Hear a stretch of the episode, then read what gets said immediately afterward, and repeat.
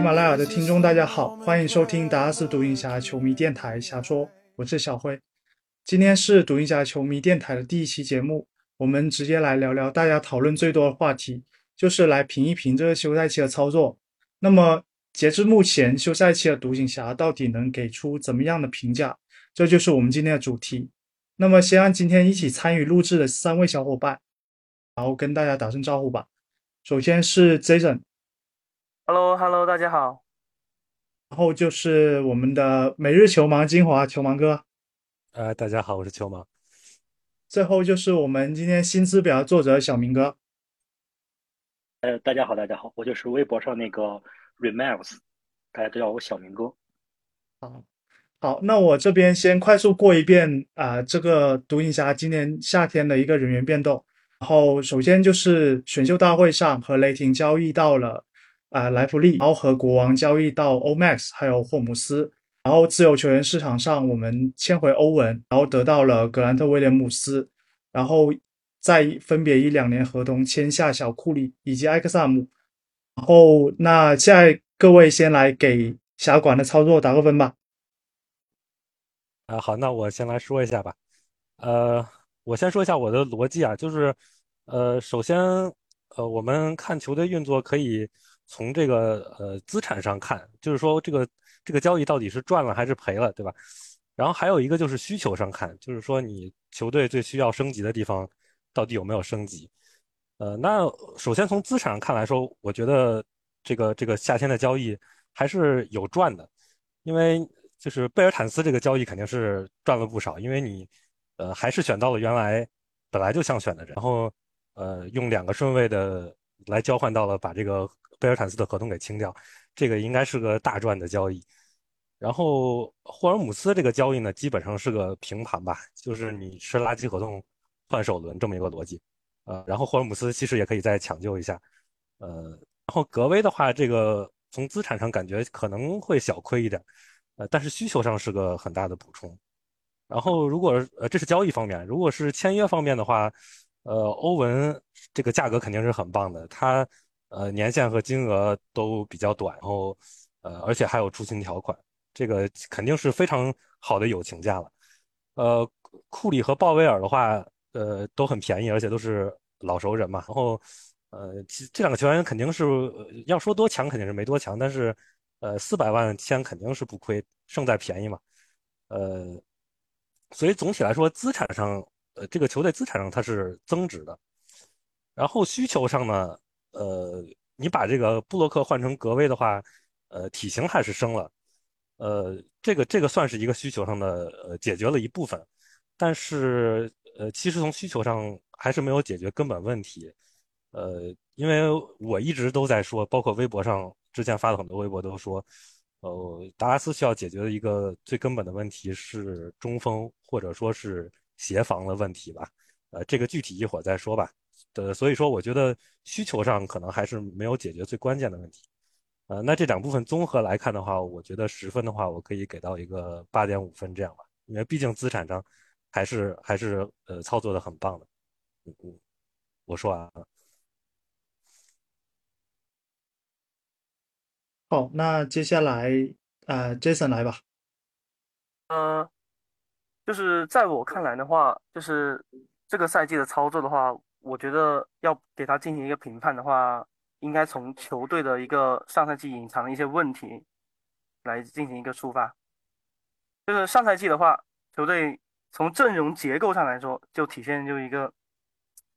呃，内内线也缺人，锋线也缺人，然后就是没有大体型的锋线的那个领防者。然后呢，回到合同上来说，贝尔坦斯一千七的大合同，天天做饮水机，这谁顶得住，对吧？然后呢，选秀权要选秀权没选秀权啊，好不容易摆了个十号签，然后呢，现在休赛期操作之后，就是结果是我们清理出了垃圾合同，并且球队的年龄和薪资的结构会更加的健康，然后我们获得的引援，比如说格威的合同，还有是那个小库里的合同，包括欧文的续签，整体的合同的价格都是比较经济实惠的，然后呢。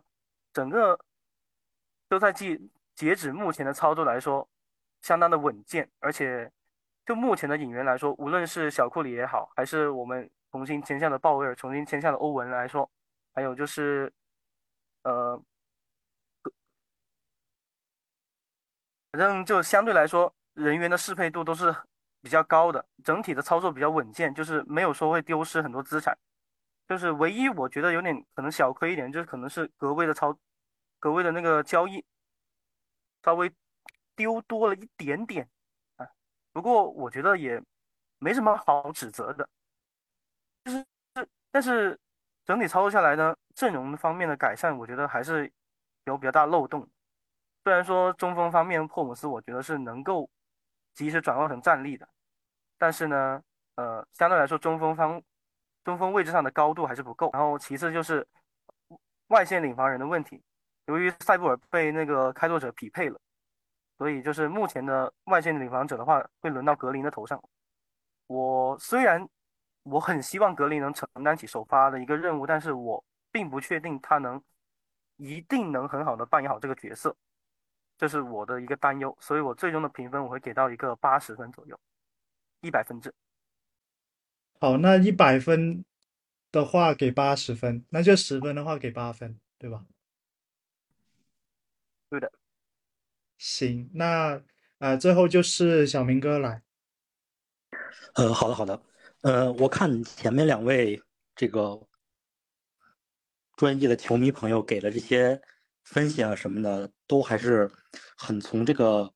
呃球队本身操作呀，然后需求啊角度去分析。然后比较专业，然后我这里的分析呢，其实是比较扣咱们这个播客的题的，叫瞎说。我的这部分评价呢，突出一个瞎说。然后首先说一下结论，我会给独行侠这次下窗的操作打一个九十分的分数，一百分满分。啊，说一下我的一个整体思路吧。首先，我的一个基本逻辑是，我认为各队在休赛期要作答的这个卷面是不太一样的。就好比你有考全国卷的，有独立命题的。而独行侠作为一支这个小地方的小球队，和大城市的考卷自然是不能相比的。所以我觉得独行侠休赛期的高考成绩也需要考虑一下它的这个卷面难度。就即便咱们都是拿状元，也要分第一顺位的伪状元，还是二三四顺位，或者是十七顺位的真状元，对吧？然后再说一下我这个九十分具体的一个扣分项。首先第一个五分的话，我是扣在。对篮板还有篮筐保护补强这部分，熟悉我的朋友其实都知道，就是我在呃 NCAA 选秀区是比较唱衰莱弗利的集战力的。然后这部分的话，我后面会呃稍微展开去聊一下，就是在聊新援的部分。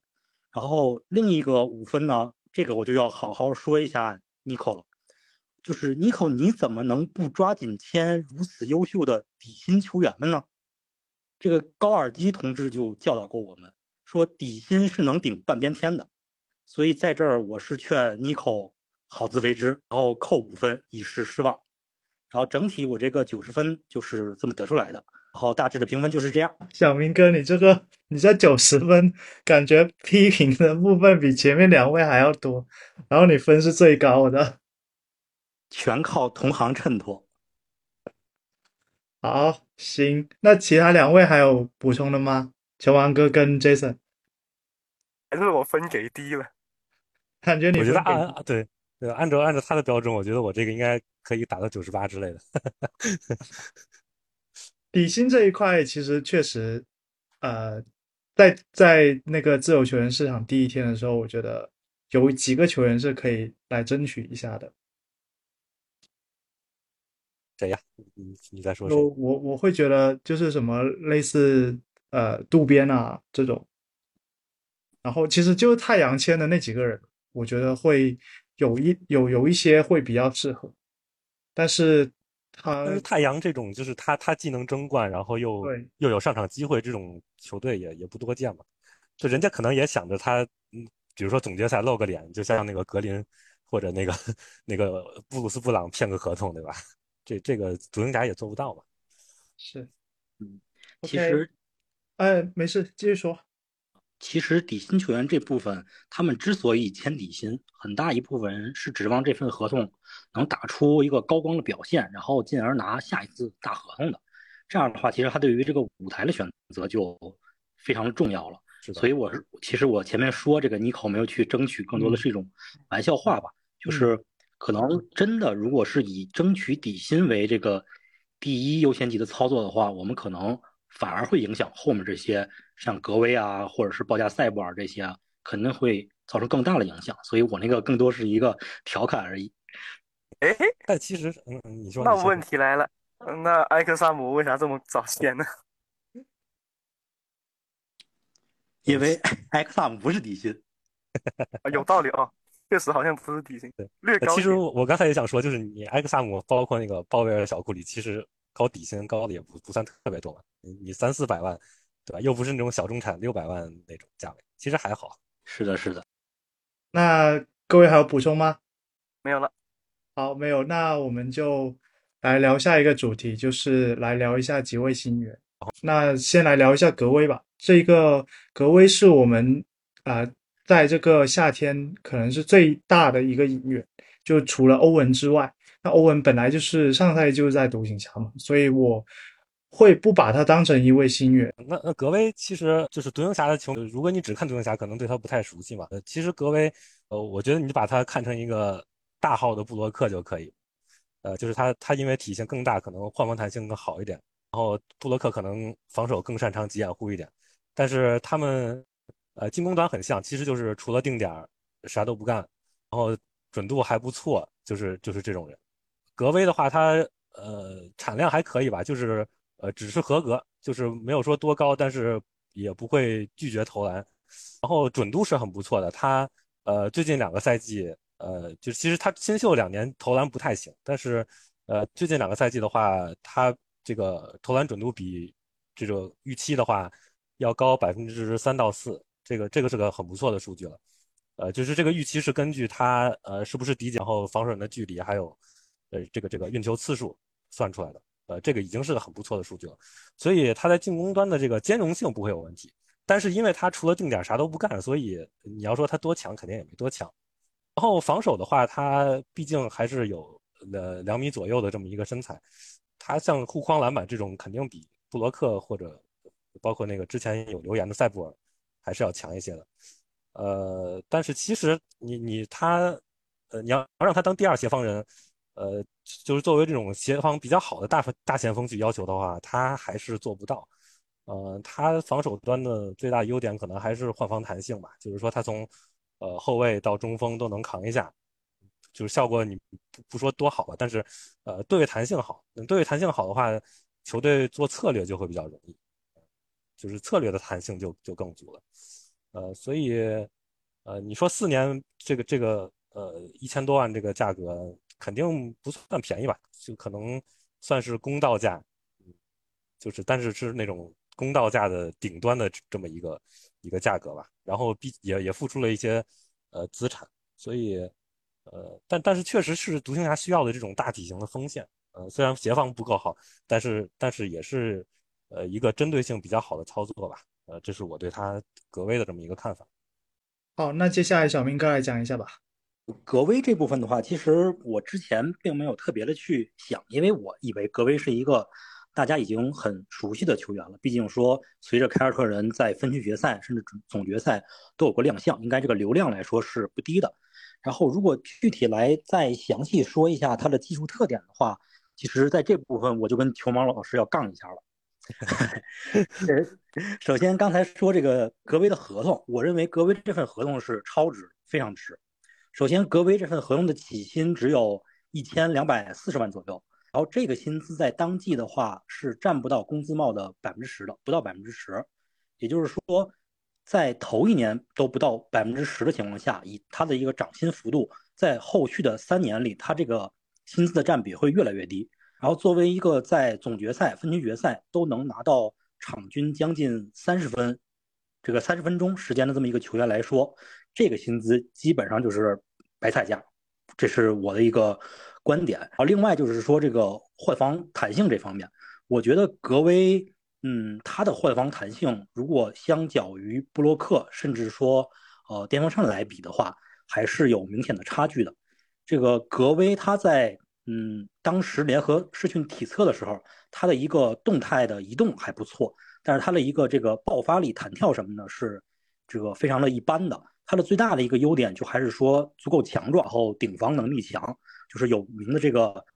反字母装甲嘛。但是在这个西部，尤其是西部有一些有很多这个全明星后卫的情况下，格威的这个换防弹性是不是能像他在东部这么适应？这个我是要打一个问号的。后最后如果说给格威呃这笔引援定一个概念的话，我觉得呃。独行侠管理层这个休赛期的两个重要目标，格威加赛博尔，就有点像是把电风扇和布洛克的年年龄分别减了五岁的这么一个引援。所以说，我觉得从适配性上，已经从合同的这个优秀程度上来讲，是这个没有什么需要担心的，大概就是这么一个情况。Jason，你来讲一下格威吧。好的，就是啊，我也想杠一下球盲老师。都来杠我，就是，呃，你们说那个格威在进攻端，呃，只有投定点，但是我觉得他能力不只有投定点，就是他还是有一定的那种切入的能力的，就是他比起布洛克来说，不比布洛克完全不能下球情况来说，格威还是这项能力上还是强了很多的。就是就是我我意思是说，他那个定点的话。呃，我是用那种官网的 play type 来分的嘛，其实就是说他定点的后续处理也算也算是一种定点嘛，就他可能会会往里呃，比如说多干一下，可能比布洛克这种只只投的这种人稍微强一点，呃，但是我的意思就是说，他除了定点，他不会去，比如说自己主动打挡拆啊、手递手、呃低位这些这些都不碰的，嗯，这个这个我是这么个意思，呃，但是其实你定点最根本的还是投射能力嘛，对吧？然后呢，就是格威这个球员类型来说，我就会把它归类成那种独行侠之前特别稀缺这一类能够顶防的这种大前锋的类型。虽然说他的可能静态不够好，他的那个摸高只有个呃两米六两米六几两米六几两米六五左右。然后呢，他的协他的协防能力，因为他的对抗来说。就他的那个身高来说，我觉得是相对于其他的那种标准身材那种大前锋，可能是较差的。然后他的横移啊，然后也相对来说不一定能覆盖到西部这么多后卫，像什么呃福克斯啊，或者是其他那些后卫。我觉得以他来进行换防的话，其实不一定能占到什么便宜。但是呢，有有意思就是在他是一个经历过整个。东部季后赛历练的人，他整个季后赛的不管是表现也好，其实大家自己能够看在眼里。他整个在比如不管是季后赛的投射稳定性呢，还是他季后赛整个一个换防的能力，季后赛的一个对于锋线的防守能力啊，反字母装甲对吧？就是大家都会看在眼里的。就是我是相信他在呃独行侠他会有个比在凯尔特人更好的发挥的空间啊，毕竟这个位置上就他就是一个人，有没有办法嘛？然后他的合同呢，四年五千四。也是我觉得是相当优质的，就是我觉得他其实如果不是因为他是一个凯尔特人的限制球员的这个原因的话，我觉得他其实可以值更高的价钱，能够，反正我个人观点，我是觉得他是能够有机会签到一年一千六，然后甚至有可能摸到一千八这个状态。毕竟你看今年，我不认为什么迪龙和布朗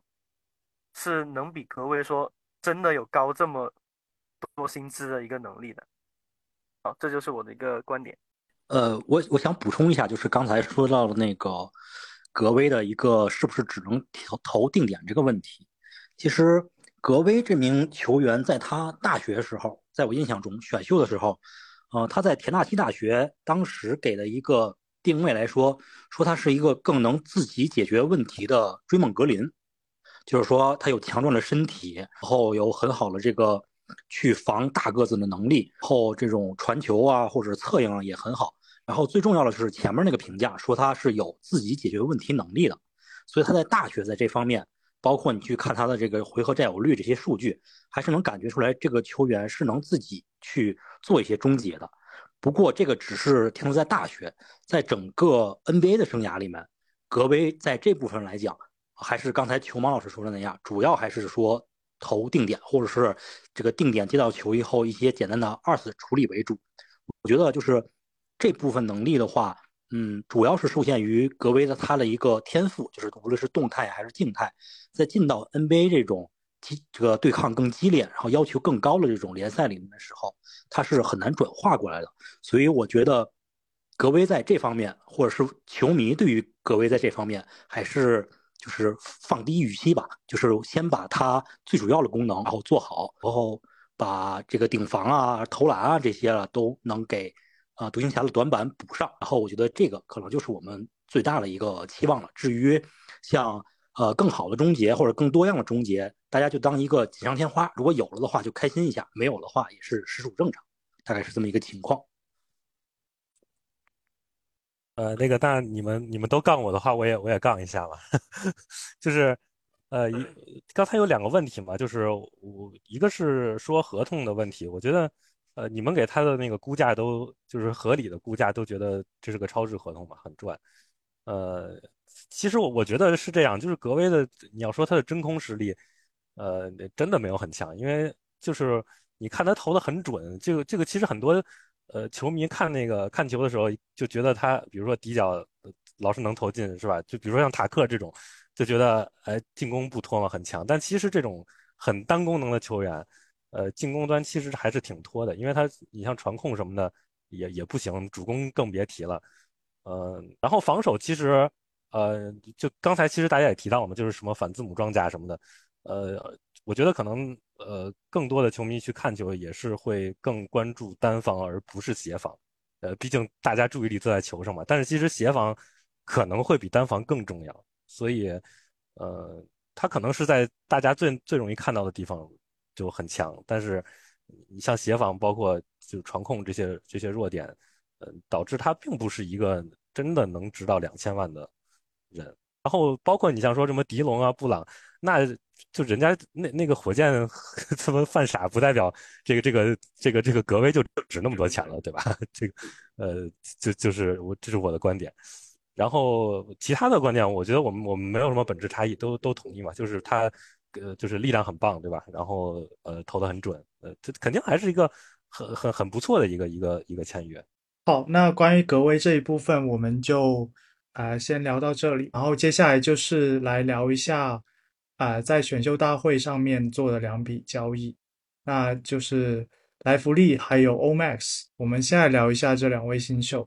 啊，这一部分来，小明哥你先讲一下。那我这边先简单说一下这两名新秀吧。呃，其实大家关注到我，可能更多的都是在选秀区看到的。然后这两名新秀，莱弗利其实是很早就开始关注的，然后 Omax 基本是基本上是从联合实训才关注到这名球员。然后先说一下莱弗利。然后莱弗利的话，嗯，我想用想用一一种那种横向对比的方式，让大家对这位新秀有一个可参考的认知。然后我找了六位对比对象，然后分别是泰森钱德勒、乔金诺阿、鲁迪戈贝尔、呃威利考利斯坦、米切尔罗宾逊，还有去年的新秀这个沃克凯斯勒。然后对比的一些主要方向呢，主要是看他们的一个防守方面的高阶数据。后整个的回合占有率，后一些呃关键的，比如说他是在什么联盟，是个大联盟、小联盟，他是大几，然后进入了这个联盟等等，然后来横向对比这些球员，然后这个数据呢比较多，在这个播客里面可能不方便一个个的念，我就直接说一些结论方面的东西吧。呃，首先莱弗利他，我之前最质疑的一个点就是说他的进攻是非常糟糕的，然后之前。嗯，在区里面，我回复大家的时候会说，莱弗利他不是说没有自主进攻能力，而是说他没有进攻能力，就是你把自主去掉，他也是没有的。啊，这个是怎么体现出来的呢？我主要是看了两个数据吧，一个是他的一个回合使用率，在这方面，莱弗利在大一杜克的使用率大概是十一点六，百分之十一点六左右，这是一个什么概念呢？就是我刚才说的那些，大家也能感受到，都是一些蓝领球员。在这些蓝领球员里面，只有钱总泰斯·钱德勒，他在联盟的后四年中的三年，以及中间在芝加哥公牛的最后一年，回合占有率是比莱弗利低的。剩下所有的球员，无论是在 NBA 还是在 ACAA，他们都没有打出比莱弗利这个占有率更低的数据。莱弗利在杜克二十分钟的时间大概只有三次出手，所以说他在进攻这方面的贡献是，呃，基本上可以说是可有可无。对，这是进攻这一侧。然后我们再来对比一下防守，然后可能刚才就是喷了一堆进攻，大家就会想了，这么差，那莱弗利怎么能上到第十二顺位的？然后有些这个小朋友会说，呃，是 Pro Day 后三分连着中了十四个还是十五个？其实我想说，Pro Day 这种骗骗子的这种做局，其实就是经纪公司去展现一下这种局，每年都有。去年的叫什么马特洛维奇还是什么的。总之，每年都有这种在比赛中从来不投三分，但是到了这个 Pro Day 的时候，三分夸夸进的这种，就是在这方面的加分。我记得，呃，那个有一个选秀专家叫 Westman，他说过，就是 Pro Day 在这个整个球探或者是高管考察的重要性里面，大概只能排在倒数第二或者倒数第三的这么一个顺位，是非常次要了。大家都知道那是一个作秀，所以说，我觉得。呃，莱弗利能到十二这个顺位，肯定不是因为这个，而是因为另一方面，就是我们看一下他的防守数据。莱弗利在杜克大学整体的这个上场时间不多，因为大一嘛，能捞到二十分钟，二十分钟的时间已经很不错了。他能贡献一个百分之十二点四的一个盖帽率，这个数据如果再放回刚才那些球员里做对比的话，泰森钱德勒，然后诺阿、戈贝尔、考利斯坦，然后罗宾逊和凯斯勒，这里面戈贝尔后钱总。他们是没有说在 NCAA 打过了，所以没有这方面的数据。包括米罗，就拿他们 NBA 的数据来对比，所有这些球员里面盖帽率能比呃莱弗利高的，只有凯斯勒在大三这一年打出的数据，是一个非常恐怖的十九点六。剩下的人在盖帽率这方面，中期职业生涯也没有过莱弗利这么高的一个水平。所以说我在想，还是因为这方面的原因，才给莱弗利做了一个很好的选秀背书。然后这是进攻和防守，然后最后还有一点的话，可能大家看过比赛也会注意到，就是莱弗利他在，呃，接到这个高位挡拆或者是直接顺下接球之后，会观察队友的站位，后能很好的处理一些二次传导的工作，然后从这个数据上面其实也能相佐证，同样是刚才的六位加莱弗利的一个对比，莱弗利的助攻率在这些球员里面是。仅次于乔金诺阿的，而诺阿是一个什么球员呢？如果大家看过的话，当年在芝加哥公牛西西伯都的战术很多是从诺阿这个高位策应开始的，所以他有点类似于现在的约老师，他是一个战术发起点，所以他才有这么高的这个助攻率。而其他这些蓝领，他们的助攻率都是非常低，基本上都是在，呃，你像钱德勒这种都是在四五这种水平，然后好一点的可能能到六啊七，然后莱弗利大概是一个。十的水平，所以在这方面，我想说莱弗利还有一个不太易被察觉的优点，就是他有一定能、一定的这个策应能力的潜力吧。就是现在可能还和诺阿的水平差距很大，但是这方面的潜力可能也是他的一个亮点。这是我对莱弗利的一个评价啊，就先先说莱弗利吧，然后其他的小伙伴也可以说一下。好，那接下来 Jason 来讲，那我就先接着那个 Lively 来讲。嗯，呃。Lively 呢，我其实也算是比较后期才开始观察他，就是等到他的那个选秀的顺位预测顺位大概来到了呃前二十以后，我才慢慢开始注意。然后呢，一开始呢比较浅的观察是就是直观的，就是观察看比赛，看集锦啊，就感觉是他是一个那个防守很强的一个球员，就。印象就只有一个，防守很好，就是不管是他挡那个挡拆后，对面防挡拆时的他的一个整体的一个站位、一个落位情况，还是他被调出去大打小的时候，他的一个大防小的一个能力的体现，还有他在内线的一个协防护框能力，这个我都是觉得是非常亮眼的。然后哇，一看数据不得了，那个不管是分盖率也好，还是那个。呃，DBPN 也好，整个都是非常高的一个水平，但也不能就是拉出来跟凯斯勒比吧。人家凯斯勒去年他基本上在 NCAA 把这个数据都快打废了，没见过这么高的。然后呢，他在进攻端的话，呃，就纯纯是，不管是很低的使用率也好，还是他整个一个比赛的观感也好，你就会感觉他是一个，对，完全没有自主进攻能力的一个球员。就是，就是吃饼的话，杜克那个体系里面，他其实他吃饼的机会也不是很多。就是杜克他毕竟内线是两个，是两个内线嘛，还有一个那个菲利波夫斯基，两个人，那个菲利波夫斯基是主偏主攻一点，面框多一点。然后呢，莱维相对来说得到的那个吃饼机会也不多。然后呢，其他的一些优点，比如说侧翼呢，还有他的一些，呃，比如说那个 Pro Day 那个骗人的那个十四个三分，但其实你看他的那个投篮动作，你看他整个一个 release 的一个那种顺、那种流畅度、那个速度，你是觉得他的手腕其实很柔和，就是他，我是觉得在可能在未来可能第二赛季或第三赛季的某个时间点，他是有机会练出。一定量的三分，就是可能场均出手个两三次这样子，这样子一个有机会啊，有机会。他现在问题其实也很明显，他现在问题就是，呃，一个是挡拆问题，挡拆问题，然后还有其他一些小问题，这个我们留到下期再讲啊。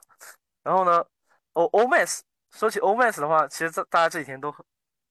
看着都很开心，对吧？看着都很期待。然后呢，跟 O Max 其实有件。很有意思的事情就是，我其实也是很很后面我才看到有 Omax，就是呃在联合试训之后，还是那个小明哥提醒我。他说那天小明哥发信息给我说：“哎，Jason，你有没有看那个 Omax 这个球员？”我说：“啊，还没有。”然后那天晚上吃饭赶紧多去看了两眼。那个时候其实第一时间会感觉就是说。啊，这是一个体能很好的一个三 D 球员，就是单防很好，然后有有一点三，但是不多，然后有个那个切入后的一个晃起，然后再上来那个这种一个习惯，然后当时就觉得最大缺点就是运控球能力不足，然后整个拿到球以后的决策能力，我当时觉得是比较值得怀疑的，但是看完下联，其实觉得就会好很多。反正整体来说，我是很满意了。我整个选秀那一天早上，我都是笑着看完的。自从说到第十顺位加贝尔坦斯交易去雷霆以后，我就没有停止过笑容。哎，太开心了！我好久没那么开心过一上午了。太真实了。好的，我就讲这么多。好，那球王哥有什么要补充的吗？补充一下吧。我我先说一下莱弗利吧，我觉得还是还是有些要补充的。行，因为那个呃莱弗利的话，呃刚才提到，呃首先是那个三分问题，那个三分我觉得那那个就看看就行了，因为 他那个大学连罚球都只有六十，那个三分我觉得还很遥远，这个不用看了。然后进攻的问题，我觉得是这样的，因为呃当然我首先那个基本盘是他进攻肯定是也不太行啊，就是呃但是我觉得这个跟那个定位也有关系。呃，你像大学篮球，很多的时候可能打挡拆不会像 NBA 这么多，就是他可能不怎么打挡拆。呃，你在一个不怎么打挡拆的队，回合占有率低也是挺正常的。就是这种传统中锋，你比如说我举个例子，就是那个米切尔罗宾逊嘛，他在那个尼克斯也就是十出头的占有率，这主要就是因为那个兰德尔要去做掩护嘛，那他没机会，他只能在篮下等着那个吃饼位，等着要么捡个漏，要么抢个前场板，对吧？就这种。所以和定位肯定有关系，呃，因为那个你你 N C A，我们我没有那个呃 Synergy 那个 Play Type 数据，我也不知道，所以这个可能得到那个 NBA 再观察一下。呃，可如果让他去更多的做掩护的话，说不定，因为他他毕竟身体能力还是不错的，呃，可以再看一看。嗯，他那个包括刚才说的那种自主进攻，其实他这种类型的内线也不需要啥自主进攻了，你那个是什么卡佩拉、艾伦。呃，那这种内线，呃，就做好掩护，就吃饼就行了。呃，然后还有一个刚才没没提的是，呃，我觉得那个莱弗利还有一个挺亮的地方是他换防能力还是不错的。呃，包从那个大学到呃下联，呃下联我没怎么看啊，但是看的那个呃一场里边，我感觉他换防还是体现出了一些东西。呃，他有一个弱点，我觉得，呃，我不知道你们怎么看，我觉得他的力量好像是不太行。然后，呃，力量不行，可能造成什么？就是，呃，你看他大学护框那个效率，就是篮呃盖帽率很高嘛，但是他可能比如说第一波护下来之后，后面那个篮板他就保不住了嘛，就跟那个呃奇才那个加福德一样，呃。他他第一波护下来了，包括其实霍姆斯，什么什么，就那个克莱伯不是也有一有一点这种问题？那年西决打勇士的时候也有这种问题，就是你第一波能护下来，呃，然后后面篮板就被爆了，对吧？就你像像那个今年其实还还有个挺呃明显的，就是那个约老师，呃，打总决赛的时候，他可能护框效率总决赛有点超常啊，但是他护下来之后，对吧？一个大白胖子，然后里边第二波篮板也能给给你搞下来。呃，这个就很难得了。你像戈贝尔可能是，对吧？就就这种人就太难得了。所以我觉得对于那莱弗利的这个期待的话，我觉得第一年如果，呃，你就能打成就是呃加福德或者稍微弱一点的这种水平，也已经够了。呃，就是期待不用不用特别高。呃，当然这个也不知道，这个打打看了。嗯，这是这是莱弗利的问题。然后那个 Omax 的话，呃。他那个，我第一眼看这个球员，这其实讲的就是刚进联盟的电风扇，防守单防真的很屌。然后，呃，他那个投射也是，投射也不太行。他他那个跟刚进联盟电风扇，我觉得特别像。然后体能很炸。呃，像这种球员，我觉得基本盘还是投射吧，因为你你你投射投你投不进，你其他的花活耍的再多也没用，对吧？对手就把你放空，你就是那个。安德烈·罗伯森那种没用了，你季后赛你杜兰特传你，你都不敢投，对吧？然后呃，看他那个下联的那个投射，反正还是不太行吧，二十多我记得二二十八九的样子，呃，还还是得练。呃，但是他有一个很好的地方，刚才大家也都说了，就是呃，他那个呃有一些有一点那个主攻的那个感觉，呃，我觉得你你让他到 NBA 只打主攻，这个肯定不现实，你。就是直接上了起手就让他打，这个不太可能。但是你如果能定点之后，呃，后续能干两下，那其实是个很有用、很有用的技能。就是你不能像，因为我觉得独行侠看独行侠球迷看那个电风扇布洛克，对吧？克克莱伯这种，就是你只会扔，然后呃一突破就踩线，对吧？然后进去那个像克莱伯那种找人找半天，然后失误这种也看多了。呃，所以你如果 Omax 能，比如说进去突破干两下。呃，这个其实是个呃，就是一个很重要的一个加分项。然后它这个前置是是很好的，呃，然后 O Max 还有一个问题，就是它它的那个协防数据其实挺差的，呃，大学的那个协防数据就就不太行。个这个我觉得和那个角色定位有关系，因为你总是去防那个上线，去去去锁那个持球人的话，确实你从底线协防的机会就少。呃，但是呢。就是我记得他那个大学的协协防那个抢断率、盖帽率都特别难看，呃，和那个和他这个这么出色的体型和运动能力相比，还是还是差的太多了，呃，所以这点呃应该还是需要提高的。然后反正新秀嘛，现在也看不出啥，你到了到了那个 NBA 打打再看看吧。我们之后可能录节目再再聊，啊，就就是这样。这两个新秀。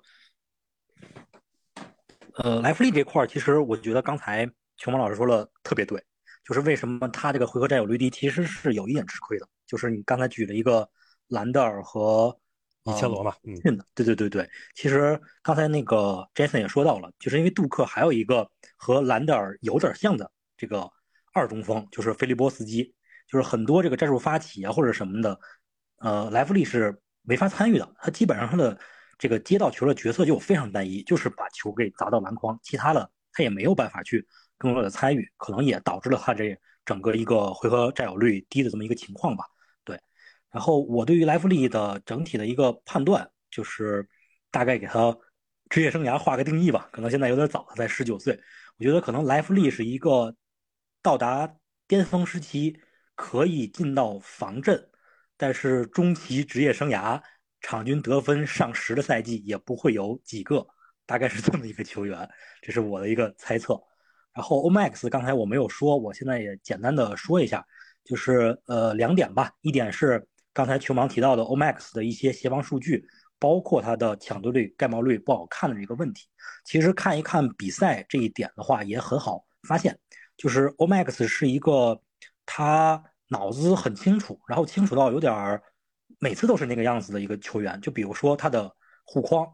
他如果是遇到球呃对手在篮底下攻框的情况下，他大概率是把双臂伸直，然后也不跳，也不就是尽尽量的减少犯规动作。然后这种护框的话，其实如果对于一个在近框终结能力还不错的内线来说的话，基本上是造不成什么干扰的。所以这是也是他一个盖帽率好像只只有几二还是三，反正很低的一个数据的一个原因吧。然后另外一个我想说 Omax 的就是它的一个发展前景方面。然后很多的小伙伴在看了下联之后，就开始期待说 Omax 能不能练练出来持球啊？我想说持球的话，看你怎么去理解这个持球的一个程度吧。如果是像刚才球盲说的，除了投定点之外，他能二次的处理一下，而不是像电风扇布洛克或者老乡那样动不动就运球、走步或者停球，那 Omax 大概率是能够达到我们这个期望的。但是如果更进一步，就是比如说，大家希望说他能像呃呃小卡，当然不是说达到小卡这个水平哈，就是这种在进到 NBA 之前认为是比较糙，然后靠自己练，然后能练出来很高的这个持球水平，或者是那天我看到大家有拿 Omax 和约什霍华德去做做对比，就包括约什霍华德，我觉得无论是小卡，或者是西卡，或者是呃约什霍华德这种呃 Omax 的持球进攻水平。能练出来这个概率是非常非常低的，就是每年都有类似这种类小卡或者是类西卡的球员出现。但是如果我们稍微去关注一下他的大学，你就会发现这部分球员在他们大学其实就已经开始承担一部分主攻的任务了，甚至本身就是这个球队的主攻。只不过他们一方面是在一个小的联盟或者是一个不受关注的球队，就比如说像西卡在那个什么墨西哥州立还是什么的。啊，以及他们本身的投射会比较糟糕，所以就会给人一个误区，认为这个球员很糙。他在大学的时候是没有自主进攻能力的，然后上了呃到了 NBA 就练出来了。实际上不是这样，这种球员在大学的时候已经体现出来一定的这个潜质了。他与像电风扇或者是考文顿这种在大学打了四年，然后还是一个。工兵角色的球员是不同的，所以其实从这个球员在大学的一些发展来看，大致就能预判他在 NBA 到底能不能练出来这个持球方面的一个情况了。所以我对于 Omax 这方面的判断，我感觉就是，呃，还是百分之四十还是维持一个纯三 D 的角色，啊，百分之六十是一个纯三 D 的角色，然后有百分之四十的概率也许能练出来一点，比如说，呃，接近于。可能也达不到吧，就是比格兰特啊稍微差一点那种水平，可能有能有个百分之四十的概率，大概这就是我的一个判断。我发现那个小明哥很逗，就每次都是那个呃，就是就是给一个，就是就是说大说大段的缺点，然后最后给一个很高的评价，就比如说那个那个能进防阵，然后又又和什么小卡做对比，但是说的都是缺点，这就叫叫什么欲扬先抑。对 对对，这个易易烊千玺玩的很溜。可以可以。关于莱弗利和 Omax，大家还有补充的吗？没了，都都已经说的没了。下一趴，下一趴了。好，那接下来大家再来补充一下，就是关于小库里、埃克萨姆还有霍姆斯这三位吧。大家就是简单的讲一下这三位。这三位大家可以有什么简单的预期，或者是上场时间，或者是一个角色定位，大家可以来简单讲一下。然后 Jason 先来吧。哎，好，这次我先来。关于剩下的这三位新员呢，我其实挺想讲霍姆斯，就是，哎，大家都知道嘛，虎扑牛区唯一女神啊，啊，不能说唯一女神，前女神，哎，大家都一直。很想交易的一个对象，哎，去年他在整个国王其实整个的上场机会啊，还有上场时间来说，都其实都是少了很多。他因为他本身他是一个比较擅长打那个挡拆、打短挡拆的这样子一个内线，刚好呢现在国王是换体系，现在是以小萨为小萨是当成一个内线的轴，他也就没什么机会。然后他自己也说，那个很想离开国王，哎，出狱了一样。所以我还是很期待来霍姆斯来到独行侠之后的表现，就是你像他这样一个挡拆的属性，然后他那个绝活小抛头，对吧？就是我会期待说他能做到一个类似于一九二零赛季的那个受伤前的鲍威尔的那种感觉，甚至可能说有没有机会比那个更好，这是我的一个期待。小库里其实大家都很熟，是。还是那个赛季，你看一一九二零赛季，我印象特别深刻。不管是你说被传给东契奇那个扣篮，还是说那个半场扔的那个空接给那个考利斯坦那个，其实都是印象很深刻。就是，而且像这样一个球员，这样一个这么高效的一个射手来说的话，加上他还有一定的持球，他能打一定的持久挡拆，四百万的价格，第二年还。第二年还无保障，好像。对，第二年还太值了，太值了，太值了，太。艾克萨姆，我就不好评价，不熟。艾克萨姆就交给另外两位来说一下吧。球王哥来说一下艾克萨姆。呃，艾克萨姆其实，呃，他早年其实就是就是那个身体素质很强嘛，然后防守不错，呃，然后但是呃呃。他在 NBA 打球的时候是完全不能投篮的，然后，呃，传控还可以，但是你不会投篮嘛？人家都知道你要传，然后失误就炸了，然后真实命中率好像只有五十这样，然后就挺烂的一个球员，呃，就就是就就不能说挺烂吧，就是就是肯定不是合格的 NBA 球员。然后，但是他在欧洲，呃，我看最近这几年，然后，呃，样本我看一下数据啊，啊，一共是一千八百多分钟，样本不算特别大。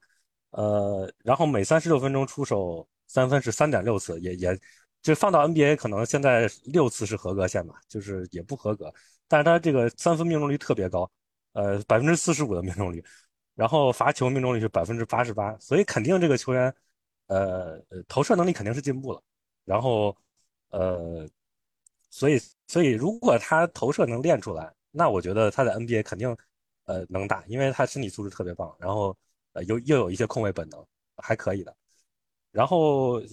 呃，霍姆斯其实我也我也想说一下，呃，小库里都不说，小库里其实打球没什么大变化，还是那样，都都都大家都挺熟的了。然后霍姆斯的话，呃，我会很期待他在达拉斯能有一些上场时间，因为他在国王，呃，你像国王他的那个主攻手是福克斯嘛，那福克斯其实他三分不太行。他那个打挡拆，别人都会直接绕防，然后，呃，他在用那个中投，然后攻框这个这个身体素质去打。像他这种特点，其实，呃，他和小萨其实就特别大，因为小萨是那种在上线各种什么手递手玩花活，对吧？他可以两个人可以玩出花来。呃，但是霍姆斯就他没什么别的技能，他是那种比较直线条的那种挡拆。呃，像他和哈利伯顿搭的话，其实还行。呃，但是哈利伯顿又走了嘛，而且哈利伯顿在国王的时候也不像那个步行者是那种有那么大戏份，就像东契奇那个回回合占有率那种也没有。所以，呃，如果是像东契奇和欧文这种更典型的挡拆手，对吧？他有而且能力也更强的挡拆手，呃，对手不敢去那么绕防，然后可能霍姆斯会打得舒服的很多。然后他是他进攻肯定不用担心的，他那个挡拆，对吧？既有爆发力，然后又。那个那个小抛投又特别特别屌，所以进攻不用担心。然后防守，我觉得他就是个呃蹲坑好一点，然后呃但是换防差一点的鲍威尔吧。他呃反正比比鲍尔更适合守蹲坑一点，呃基本就是这样。好，那小明哥有没有要补充的？对于这三位，呃，我也就接着说霍姆斯吧。就是刚才两位感觉对霍姆斯还是有一定期待值的。那那我就当一个反面吧，就是我对霍姆斯其实期待很低，就是其实我之前在那个论坛跟有一些球迷朋友有一个争论哈，就是当时我说鲍威尔四百万，然后 很少能找到比他更好的，然后有了球迷朋友就举这个国王的另一个替补中锋啊莱恩的例子，大家就觉得呃莱恩可能是跟鲍威尔差不多，或者是比他更好的一个球员。其实，在我眼里，就是莱恩和鲍威尔他们都是有各自巨大缺陷的球员，但是在可用的部分，我觉得他还是没有鲍威尔更好。说呃退一步讲，差不多吧，就是这么一个球员啊。然后再回到霍姆斯本身的这个情况上来讲。然后大家都知道，霍姆斯之所以过往的这个呃几个赛季，也一两个赛季被 DNP，很大程度是因为小萨的到来，因为小萨是不能跟他一起兼容打这个两个内线的。然后这种情况我是能够理解，但是在小萨不在场的时候，你像面包在季后赛里面对于替补中锋的选择，其实他更多的时间是在选择莱恩和莱尔斯，也就是说，在面包的眼里，霍姆斯再往后排。也是排不到这两个人之前的。然后我们做一个简单的这个呃大于小于的换算，就是在我眼里，莱恩不比鲍威尔强，然后霍姆斯又抢不过莱恩，所以我觉得下赛季的中锋人选是吧？这个我就不说了，因为我也不太想说。啊，这是我对于霍姆斯，我对于霍姆斯的一个判断吧。啊，然后小库里，小库里真的没什么好说。大家都很熟啊，然后小库里这块我想提一句，那个哈迪，就是呃，之前我们在群里面有个讨论哈，就是哈迪目前来看，他去呃复工，这个可能在呃场上的决策方面还是有所欠缺。从下联来看，然后大家都说这个哈迪他的一个投射的基本盘是比较稳的，就算再不济，可能也能将来成长为一个小库里这么一个角色。啊，不过我觉得就下赛季而言，从整个对这个战术的执行程度也好，或者是本身投射的稳定性而言，如果哈迪没有在其他方面至于小库里有更多的优势的话，很可能这个正这个常规轮转这部分时间还是会在小库里身上的，然后哈迪还是很难得到一个稳定时间的培养，这是我提到小库里想说的一点吧。然后最后一个呃，嗯，这个埃克萨姆，埃克萨姆怎么说呢？很难很难讲。就阿埃克萨姆是一个，你听说他很强，但是你在 NBA 从来没有看到过他的这么一个球员，因为他太脆了。就是刚才呃，琼老师也提到过，就是他的一个投射在欧洲表现的这个准确率很好，但是一个产量三十六分钟也只能投三点几次。然后再结合他的一个身体对抗以及伤病的这一个历史，我觉得我对于这个 X M 的一个预期，大概就是一个不会身体和投射比坎帕佐更差的这么一个类底薪球员，所以我感觉也没有太多需要讲的，就是 NBA 嘛，不是打打杀杀，是人情世故，好歹要卖林赛一个面子。所以埃克萨姆我感觉大家就啊，不要有太高的预期，就是这么一个球员，大概就是这么一个样子。徐总，对对，那个艾克萨姆来点社区方面的预期。社区方面的预期，不是，我觉得埃克萨姆肯定还是比坎帕佐好一点吧。坎帕佐是真的进攻啥都不会，就只会传球，投投篮也不行。那埃克萨姆如果能把投篮练出来，我觉得肯定比坎坎帕佐强一点，身高也高。但欧洲，他三分线他短一截呀。哦，那就就就是就看吧，那看看吧，看看他的 NBA 能不能维持嘛。那维持不了，那别说了，那就当当尼基纳用嘛。啊，那那反正尼基纳也也没用嘛。应该是在东契奇不在场的时候，就是做一个东契奇的这种微缩版的一个评这种评价替换，这么一种感觉，我感觉。就常规的轮转阵容应该是没有他的份儿的。就那东契不在场，肯定还是欧文吧打主攻。那我觉得哈迪，你不如期待哈迪能当个第三主攻手，对吧？就是呃，就是整个球队轮转的第三主攻手，那比埃克萨姆还我觉得还实际一点。然后你像那个小库里、哈达威也稍微能干两下吧。哎呀，但是实在是不想看到小呃。哈拉威干两下，以及鲍威尔首发的盛世了。你你看，鲍威尔反正能用吧？你比那个，万一那个别人都用不了，那也只能用他，对吧？在交易嘛。嗯嗯，是这样。行，那呃，这个主题我们就讲到这里。那接下来就是今天我们电台节目的最后一个部分，那就是上墙时间。那按照我昨天在微博发的啊、那一条微博，我们收集了一个问题来着重解答，就是来自 WJY 幺幺幺四这一位朋友的留言。他说：“艾顿真的适合独行侠吗？感觉合同又臭又长，溢价严重，而且防守过去两年季后赛其实不能看。感觉给卢卡找中锋还是要找防守好的，最好是移动能力快的，能给卢卡护框补位，就像是特纳、卡佩拉、阿伦这种。三位有什么看法吗？对于这个问题，或者是有什么想说的？那个我我黑黑艾顿，我先来吧，好吧。然后啊，就就艾顿嘛，我觉得这个这个这个朋友那个自问自答已经答的挺好的了。就是我我是觉得他是典型的那种面板数据的骗子嘛。你看着那个接近二十加十很厉害的样子，但是其实呃就真的不太行，因为那个今年季后赛，包括其实去年被那个独行侠虐的那个也能看出来，他防守和篮板的问题就挺明显的，还是。嗯，他那个，你看今年那个，我我推荐你们去看那个刘天然剪的那个艾顿季后赛集锦，那个，呃，可可可好看了。那个艾顿，呃，篮板也不卡位，然后护框就明显应该去护的那种球，他也不护。呃，就，啊，反正他和那种真正的一线的，呃，防守型能护框、能保篮板那种中锋的防守能力没得比，根本没得比。呃，和那个，比如说像艾伦和和卡佩拉这种没没法比，呃，他可能防守和和唐斯比一比，是吧？这就就不行的。然后他基本上他是一个概念股，就是他那个铁血中投、铁血勾手，对吧？可能那种呃缺乏主攻能力的那种重建队，呃，或许就是有有的队想给他一些呃机会去打一打试试看，呃，但是这个前提也是。把他当成一个溢价合同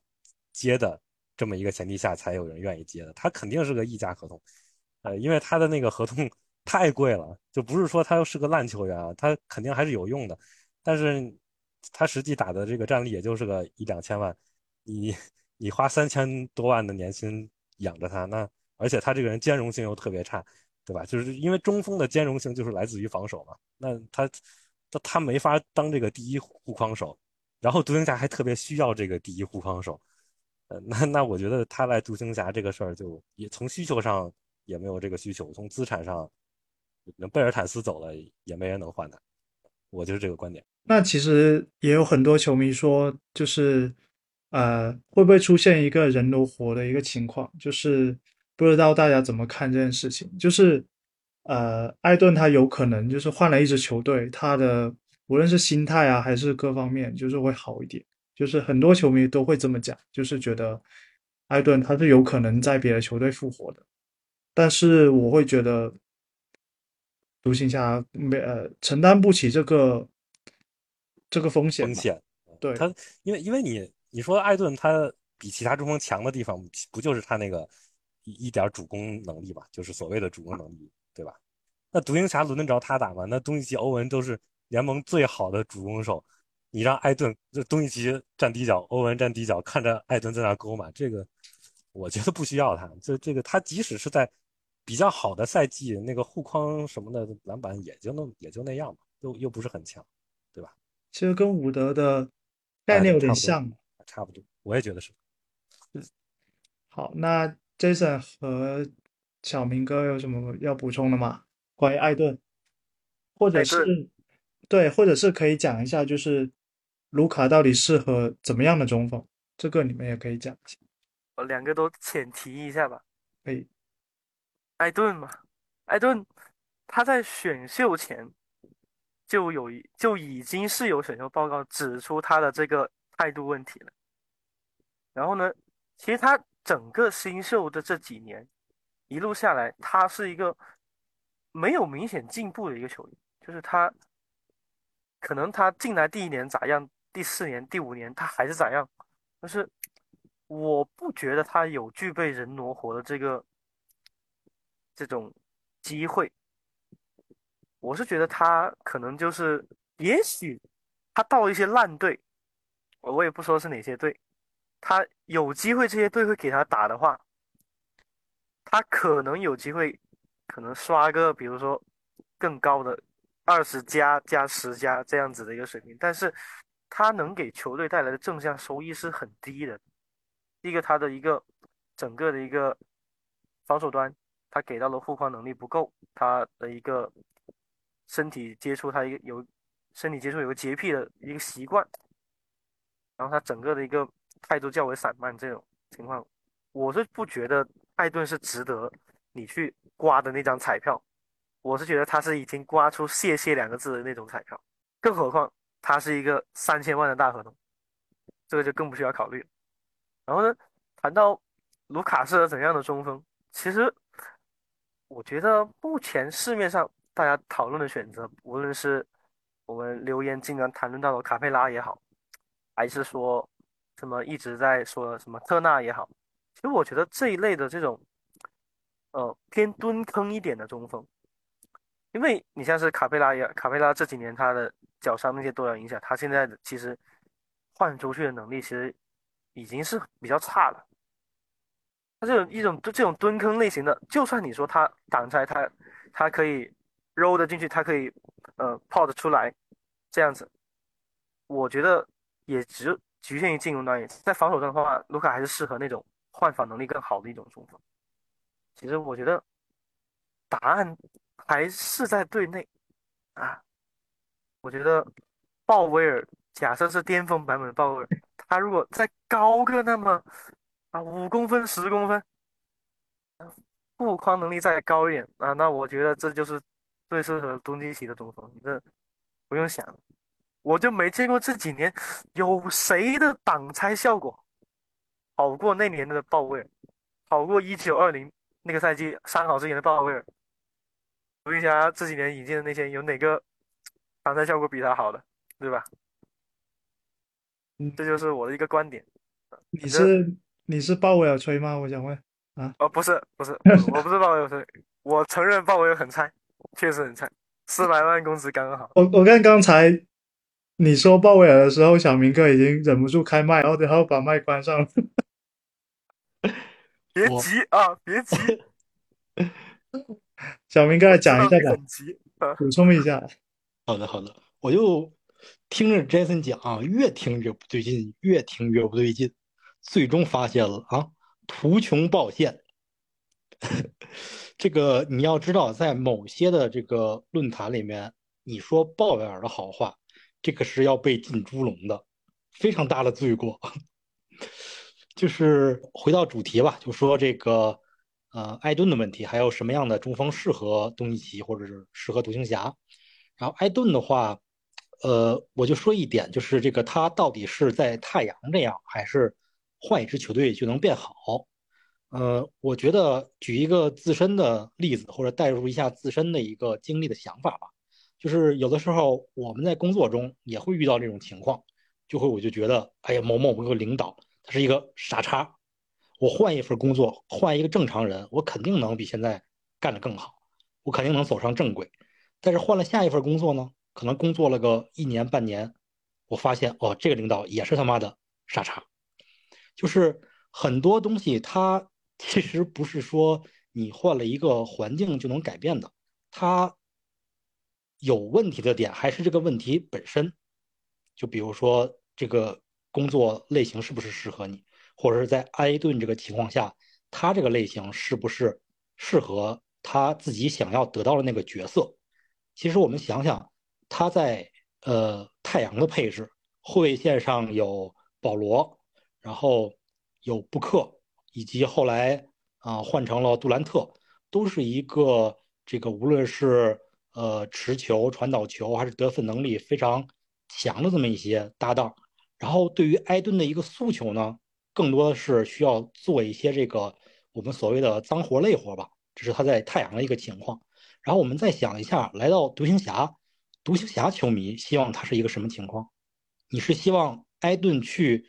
承担一些主攻或者副攻的任务，希望他提升他的一个中投的比例，希望他的铁血勾手能够时常展现？我想应该答案不是这样。我们对于埃顿的一个诉求和太阳对于埃顿的一个期望基本上是一致的，而他在太阳做不出来这种这个角色切换的情况下，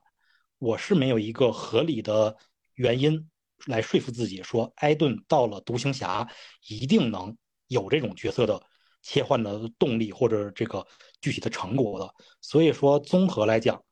我对于埃顿的一个在独行侠的前景吧，就是也不是特别的感冒的这么一个情况。然后最后一个小问题就是什么样的中锋适合独行侠或者适合东契奇？我觉得这是一个很大的命题。呃，我就说两个两个点，第一个是一个基本判断。我觉得无论是什么样的内线，如果在东契奇自身的防守问题不进一步解决的情况下，是弥补不了整个体系的一个缺点的。就比如说现在东契奇他是一个蹲坑，那在他蹲坑的情况下，你这个补防的人再怎么强，在东契奇蹲坑的情况下，你的防守的整体性也很难做好。或者是反过来，你给他换一个蹲坑的中锋，然后东契奇他的一个刷卡，他的一个协防能力是不是能达标，也也能也会决定整个的防守体系的效果。所以我觉得，呃，那天在群里面抛了那个问题嘛，就是到底是不是移动快、移动这个比较敏捷是搭配东契奇中锋的一个必要因素？我觉得这个可以作为一个开放的命题，然后大家在评论区。或者是在微博也好，可以一起讨论一下。在这点上，我暂时没有一个特别特别明确的答案，大概是这样。好，那其他两位还有需要补充的点吗？小明哥，小明哥，你还没有针对鲍威尔发出意见呢。呃，鲍威尔，好，我是鲍密。嗯，好吧，我我我想说一下那个那个，我刚才说的说到哪来着？呃，就是什么中锋适合东契奇吧？呃，简单说两句啊，就其实我觉得，呃，刚才那个小明哥说那个东契奇自己要去改防守，我觉得这是一方面啊，但是，呃，我觉得这个道理跟艾顿的防守是一样的。那你从来没有，你在这个四年的是四年吧？啊，四年的职业生涯里，呃，从来没有证明过。这个自己是那个一个合格的防守人，那我凭什么能相信你？你减减肥，然后突然防守就变好了啊？我觉得东契奇防守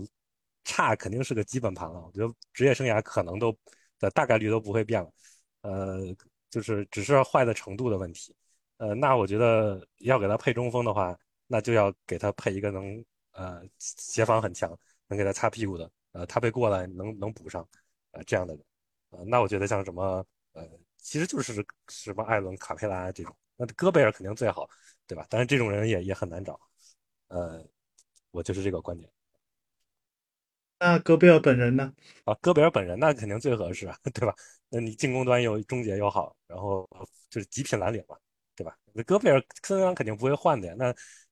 你不可能管理层刚刚用那个呃那么贵的价格换回来，然后自己打自己脸，这个 我觉得很难吧？那球王老师，你觉得？祖巴茨有用吗？类型上我觉得是对的，那类型上是对的，但是祖巴茨就是太慢了嘛。那他正面护框非常屌，但是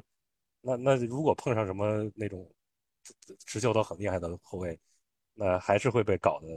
太狼狈吧。他真空实力不太够，类型是对的。那协防强的内线，那为什么波神呃？波神其实也挺玄学的，他其实职业生涯协防一直都还可以，但是就是在独行侠那个那那 那两年，就是协防好烂呀。那个打快船那一轮被被什么乔治都追着打，就就就玄学吧，可能跟那个跟那个进攻端开不开心可能也有点关系吧，就跟那个艾顿那个问题似的，是所以说不定艾顿换个环境也一开心，对吧？变身戈贝尔。那，但是我反正我觉得波神这个事儿有有点玄学，这个没法，你没法从这个理性的角度解释，因为我们也不是什么球队内部人员，对吧？搞不清楚，搞不懂。他在奇才这一年协防其实护框都挺不错的，可能图为他外线太漏也是个原因吧。好，那我们今天的节目就到这里，然后下一期的话，我们会来聊一下新秀们在夏季联赛的表现。这个其实也是很多独行侠球迷关心的问题。